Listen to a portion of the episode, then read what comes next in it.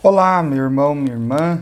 Seja bem-vindo ao nosso podcast, onde meditamos a homilia deste nosso sétimo domingo do tempo comum, onde a igreja nos leva a meditar o Evangelho de São Lucas, no capítulo 6, versos 27 ao 38. Sede misericordiosos, como também o vosso Pai é misericordioso. Iniciemos essa nossa reflexão em nome do Pai, e do Filho e do Espírito Santo. Amém. Neste domingo, Jesus nos revelou o rosto do Pai, mostrou-nos a sua misericórdia. A liturgia nos leva a contemplar esse rosto através de duas atitudes concretas que estão na ação de Jesus: a oração pelos inimigos e o não julgamento.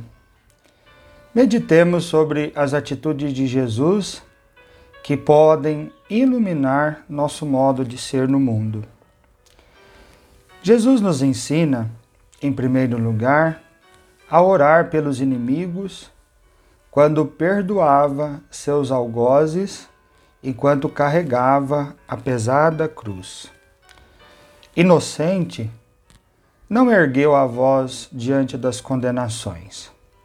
Manso, não desviou o rosto de cusparões e bofetadas. Humanamente, podemos correr o risco de julgar as atitudes do Senhor como inocência ou aceitação do mal.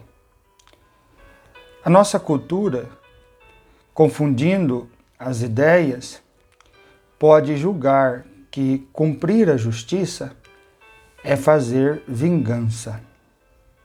Que o outro, quando erra, precisa receber os mesmos males que causou. E nosso instinto se sente muitas vezes satisfeito quando assistimos às vinganças.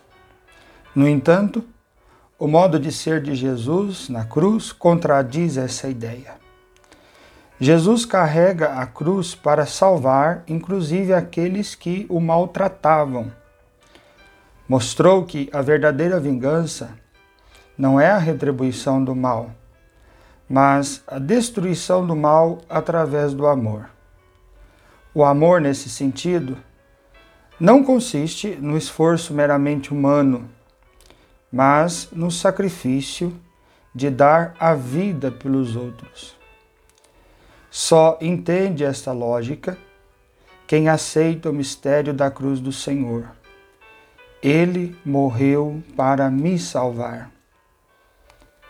A nossa fé católica é um mergulho na aceitação do sacrifício redentor de Jesus.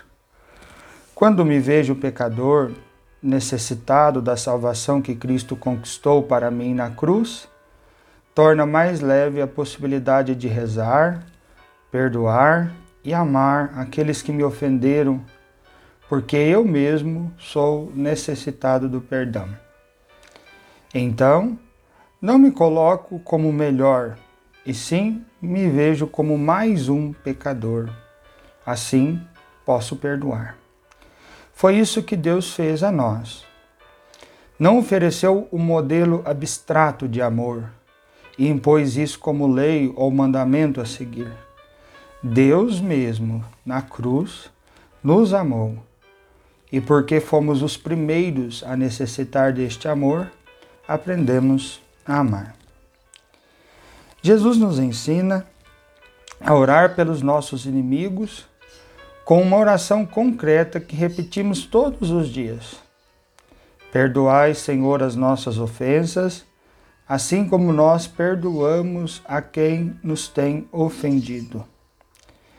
Queremos muitas vezes receber de Deus o perdão, a saúde e toda sorte de bens. Mas o Senhor nos mostra que o ódio ao nosso inimigo pode ofuscar a oração. Dizia São Gregório Magno que nossos lábios, na oração do Pai Nosso, oram pelos que nos odeiam e queira Deus que o nosso coração os amasse de verdade. Como unir então as palavras que saem dos nossos lábios na oração com a verdadeira caridade, com o amor aos que nos perseguem? A resposta pode estar na primeira leitura da missa de hoje. Davi teve a oportunidade de matar seu inimigo, o rei Saul. Não o fez porque abriu seus olhos para reconhecer quem ele era. Aqui está a palavra-chave: reconhecer o outro. Davi diz: Quem pode estender a mão contra o ungido do Senhor? Reconhecer o outro naquilo que ele é, tanto o bom quanto o mal, tanto o que nos ajuda quanto aquele que nos persegue, tanto o que pensa como nós, como aquele que é diferente. São todos destinados à vida plena. Deste modo, há um princípio fundamental. Se quero viver, devo deixar que o outro viva e viva em plenitude. Jesus nos ensina hoje também a não julgar. Qual é a medida do Senhor? Como ele julga? A palavra mesmo nos responde que a medida de Deus é a misericórdia, que não tem nada a ver com a aceitação dos erros ou conivência com eles. A misericórdia de Deus é o seu coração capaz de entrar na miséria humana, na nossa miséria. Jesus em tudo foi semelhante a nós, exceto no pecado, semelhante a nós. Jesus entra na nossa condição humana. Desta maneira, Deus sabe de que barro fomos feitos e que podemos errar, mas sabe também que podemos mudar, converter, ter uma vida nova e plena. Julgamos porque muitas vezes nos esquecemos dos nossos próprios erros. Nos esquecemos de quem somos. Quando admito que sou e aceito o amor do meu Senhor, a vida nova começa a surgir. Então, aceito que meu irmão também pode errar porque eu mesmo já errei. O meu irmão também pode recomeçar, porque com o mesmo perdão que recomecei, o Senhor também oferece ao meu irmão e pode ele também recomeçar.